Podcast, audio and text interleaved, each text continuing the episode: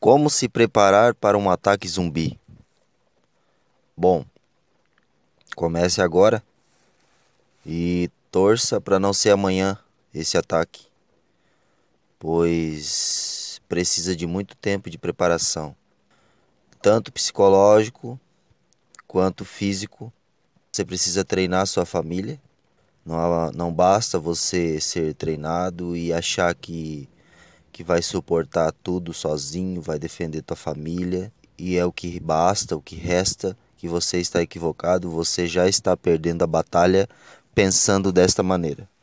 Bom, é, treine sua, sua esposa, treine seus, seus filhos, se possível, treine sua mãe, seu pai, seu irmão. Se treine. É, você pode treinar o seu filho a manusear uma arma, em caso de emergência? Por que não ensinar sua mulher a atirar? Por que não ensinar ela a fazer fogo primitivo? Por que não ensinar os seus filhos a fazer? Porque você talvez não esteja sempre ali, ou talvez eles possam te salvar é, em alguma situação ruim. Então, principalmente, é treinar o psicológico, seu e da sua família, claro, a parte física, e treinar é, a manusear equipamentos. Arma de fogo, faca, fazer fogo. E não basta tu fazer um treino. Bom, vou treinar a minha esposa. Não basta tu fazer um treino, dar uma arma para ela, ensinar ela a atirar, dar um alvo. E ela, bom, ela atira no alvo, ela tá atirando muito bem, beleza.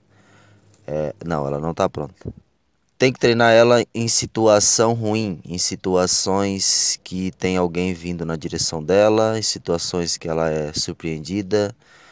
Tem que treinar o lado o psicológico em ter uma arma na mão. É, digo também para as crianças. Eu não fiz treinamento com criança nenhuma até agora. A única coisa que eu falo é sobre fogo, sobre modo de aquecimento, sobre modo de camadas, é, sobre quais equipamentos tu levar para um apocalipse zumbi. Claro que não é essa a ideia, isso é uma, uma, uma pergunta um pouco que idiota, porque o sobrevivencialismo não se trata disso. Né? Tem coisas que fariam ah, o mesmo efeito que um apocalipse zumbi, não necessariamente seria um apocalipse zumbi como por exemplo, continuasse a greve dos caminhoneiros, como por exemplo, enchentes, tsunamis, terremotos, é, coronavírus. Né? Então, eu acredito que, que teria o mesmo efeito. O coronavírus, por exemplo, o, o zumbi só vira zumbi se tu for mordido. Então, isso é quase uma pandemia, né? É o que é o coronavírus hoje. É, tu não pode ter contato com pessoas. Então tu tem que estar preparado para tudo isso. Eu estou muito longe disso, de estar preparado, mas estou mais preparado do que muita gente. Então comece explicando de maneira educativa, não dizendo, ah, vou preparar vocês para o fim do mundo. Não, prepara ele para ir no acampamento, leva eles no acampamento, é, ensina a fazer fogo, ensina um dia a fazer fogo sem usar o, famoso fósforo, o isqueiro. Ensina a fazer fogo sem usar nenhum tipo de combustível. Né? Ensina eles a, a, a manusear uma faca, cortar um pedacinho de carne. Desta maneira, desta maneira, tu vai colocando coisas na cabeça sem necessariamente explicar o porquê. Porque talvez isso iria assustar, né? Iria assustar a sua família. O meu filho, por exemplo, ele apareceu a, a, em casa com uma pulseira de sobrevivência, porque ele mora com a mãe e o final de semana ele foi ali para casa com uma pulseira igual a minha, porque ele viu usar e ele achou legal. E essa pulseira ela tem até 40 metros de corda, muito resistente. Ela tem apito, que ele pode usar em qualquer situação dele, na escola, em qualquer lugar. Ela tem a pederneira para acender fogo. É, é, eu acho interessante para crianças porque a pederneira ela não é fácil de usar. Tem que ter um pouco de treinamento. Então não vai ser qualquer babaca que vai estar tá brincando na escola com a pederneira. Tu tem que ter um pouco de treinamento. E eu achei interessante porque só seguiu o meu exemplo, ele já bastou para ele é, ter um mínimo de preparação. Então, é, são coisas assim que se você é, acha legal a ideia do sobrevivencialismo, eu vou voltar a falar mais disso futuramente. Preciso trazer mais conteúdos, mais dados para vocês. O sobrevivencialismo, por exemplo, é algo assim, bom. Eu vou comprar salada toda quarta na, no mercado, na fruteira. E eu tenho espaço aqui atrás da minha casa que daria para mim fazer uma horta. Faça uma horta. Faça sua salada, produza. Ah, quebrou a porta do armário da minha da minha casa, da minha da minha cozinha. Tente arrumar. Evite, evite ao máximo terceirizar trabalho. Faça você mesmo as coisas. Isso é sobreviver. Você começa por aí. Você começa tendo uma, uma caixa de ferramenta em casa. Você tem, caso aconteça uma emergência. Você começa a ser um sobrevivencialista, aprendendo a arrumar o seu próprio carro, a sua moto. Depois você vem pensar em sobreviver num apocalipse zumbi. Mas para quem quer entrar um pouco né, nessa área devagarzinho, você pode começar acampando com a sua família num lugar controlado, fazendo uma fogueira, ensinando a montar uma barraca, fazer um abrigo. Essas coisas eu acho que são muito, muito eficientes além de estar tá levando a sua família para ter mais contato com a natureza e assim respeitá-la, você vai estar tá ensinando algo útil para seus filhos e para sua família. Senhoras e senhores, miolos moles e mialas malas, está começando mais um podcast.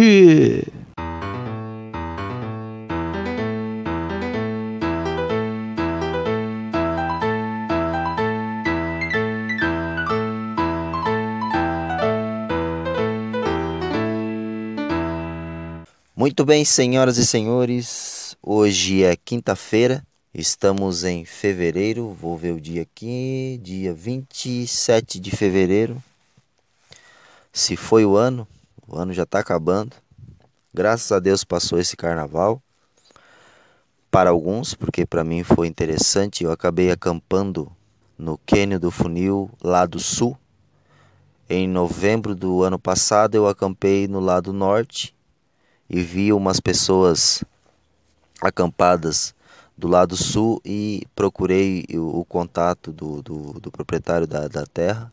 Foi eu e minha namorada é, dormir no lado sul do Quênia do Funil. Foi muito lindo. A gente saiu no sábado de manhã e voltou no domingo meio-dia, porque eu trabalho na segunda e na terça. E foi muito interessante, foi a primeira trilha do ano me descarregou bem as energias. A gente andou média de 6 km para ir, 6 km para voltar. É, o acampamento foi maravilhoso. A gente testou a nossa nova barraca. Foi, foi ótimo, assim, o fogo pegou muito bem, é, porque geralmente é bem difícil fazer fogo nessa, nessa área de, de, de canyon, montanha, porque é tudo muito úmido. Mas como eu sou um sobrevivencialista, eu levei uns, uns três, umas três pedras de carvão para iniciar o, o fogo e depois tudo correu muito bem. Foi muito diferente, eu acredito que, se eu não me engano, foi a primeira vez que acampa só eu e ela. Geralmente a gente acampa num grupo de seis ou sete pessoas. E foi interessante a, a questão de estarmos dois sozinhos no, me, no meio do nada, de noite, um clima ruim. O clima ruim que eu digo é frio e é, chuva. Mas a gente se virou sozinho, foi maravilhoso. A gente conseguiu tomar banho de chuveiro, porque a gente sempre tomou banho, mas ia no rio, tomava banho de água gelada. Só que eu consegui adaptar um, um, um galão que ele dobra, uma sanfona, e vira um, um, um latão de 5 litros. E eu pendurei numa árvore, a gente colocou uma lona e colocou água quente dentro e conseguiu tomar um banho bem gostoso. Assamos uma carne, é, curtimos bastante o visual. Mesmo à noite é, ter dado uns 2 graus, eu acredito. A gente dormiu bem quentinho porque a gente foi bem equipado com cobertor de emergência, isolante térmico. Isso é muito importante também. Eu posso voltar a explicar isso para vocês. Tu ir para um lugar desse sem estar tá preparado, sem conhecer o, o sistema de camadas, ou conhecer tua barraca, ou saber como montar uma barraca, o lugar de montar uma barraca e tudo mais, você pode é, ter complicações sérias. Porque tu imagina num lugar desse, tu começar a passar frio, a pessoa que está contigo começar a passar frio contigo e você não tem que fazer e acha que colocando roupa vai vai ajudar. Aí a sua barraca não é adequada e você começa a se molhar pois, pois está pingando água dentro. Aí molha a sua roupa, aí complica. Aí o vento é forte lá fora, tá chovendo lá fora e tá 5 km longe da cidade da cidade não, né? Do, do primeiro da, da primeira casinha. Então tem que estar tá preparado, não é para qualquer um. Né? É, tem que estar tá preparado para levar peso, para ter o mínimo de conforto. Mas foi, foi, foi bem maravilhoso, assim. A gente voltou assim muito melhor do que a gente foi. A gente estava muito estressado é, com a obra da casa. E agora começa, agora vai ser praticamente uma por mês, no mínimo, né? Uma por mês. E quem quiser embarcar com a gente nessa nessa vida de aventura, está convidado. Pode ir com a gente um dia, a gente vai fazer de tudo para para ajudar, para explicar o que precisa, dar uma assistência. E é outra coisa, é muito interessante você fazer isso com alguém que tem experiência, né? Porque vai te dando os toques, não, faz assim, faz assim, do que tu pegar e se aventurar aí numa galera sozinho, que não, ninguém nunca fez uma trilha de verdade, pode é, ser a primeira e a última. Mas voltando, é, eu estou gravando dentro do carro, sem o microfone, sem meu microfone, está direto no microfone do celular, porque foi o tempinho que eu consegui para poder dar uma atenção aí para vocês. Tiveram algumas perguntas sobre relacionamento, teve da trilha, teve de sobreviver e teve de relacionamento que a pessoa me disse que não consegue ficar tranquila porque ela tem muito ciúme. Tenho muito ciúme do meu namorado. E bom, o que, que eu posso dizer? Tem que fazer alguma coisa para aumentar a tua autoestima, acho que primeiramente. Porque se tu tem muito ciúme, é um ciúme doentio, Talvez é porque tu não se sinta bonita ou atraente ou gostosa ou sei lá, uma pessoa boa. Começa desde tu se achar uma pessoa ruim e, até a tua autoestima tá baixa, mas muito baixa. Tem que trabalhar algo para melhorar essa tua autoestima. É, academia, exercício físico, ter contato com pessoas, estudar, né, trabalhar o teu psicológico, porque se tu tem autoestima baixa, tu acha que tu é aquela pessoa tá fazendo um favor de estar tá contigo e a qualquer momento ela pode encontrar uma pessoa mais interessante, mais bonita que você. E para você não é muito difícil, porque tua autoestima tá baixa. Isso leva em várias complicações, como por exemplo, você começa a não ter mais palavra no relacionamento, você começa a fazer de tudo, agradar, até fazer coisas que não deveria fazer, é, aceitar tudo para não perder a pessoa, porque a tua autoestima tá baixa, porque tu tem medo de perdê-la. Tu tem ciúme de outras pessoas porque você acha que essa outra pessoa é muito melhor que você. Esse não é o primeiro passo, porque talvez você saiba que tenha outra pessoa melhor que você em contato com o seu parceiro, só que você não liga, você sabe que ele te ama, você sabe que não, não tem possibilidade dele fazer algo e não te contar, ou sei lá. Então é, é um trabalho muito grande, muito difícil é, de se resolver isso. Talvez a maneira que o seu parceiro te trate ou haja te traga ciúme, talvez se ele não demonstre muito amor por você, afeto, mesmo tendo, talvez isso também te deixe insegura e com ciúme.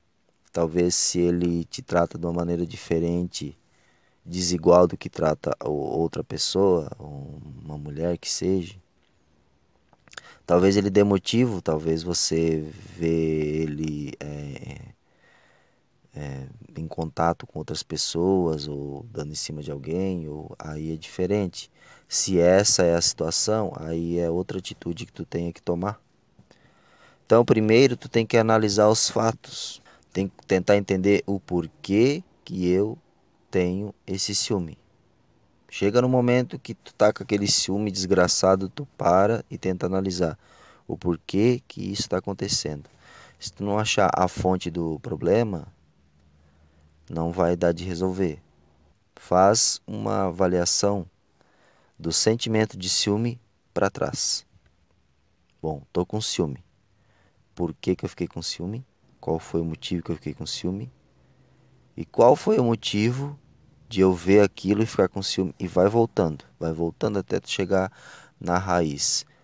E essa raiz tu tem que começar por ali a resolver. Talvez é uma conversa com ele, Talvez seja a tua autoestima, talvez seja algo da sua criação, talvez você tinha ciúme da tua mãe com o teu padrasto, talvez tu tinha ciúme é, é, da tua mãe com teu irmão, talvez eles te deixavam insegura, talvez alguém tenha, tenha, tenha baixado a sua autoestima.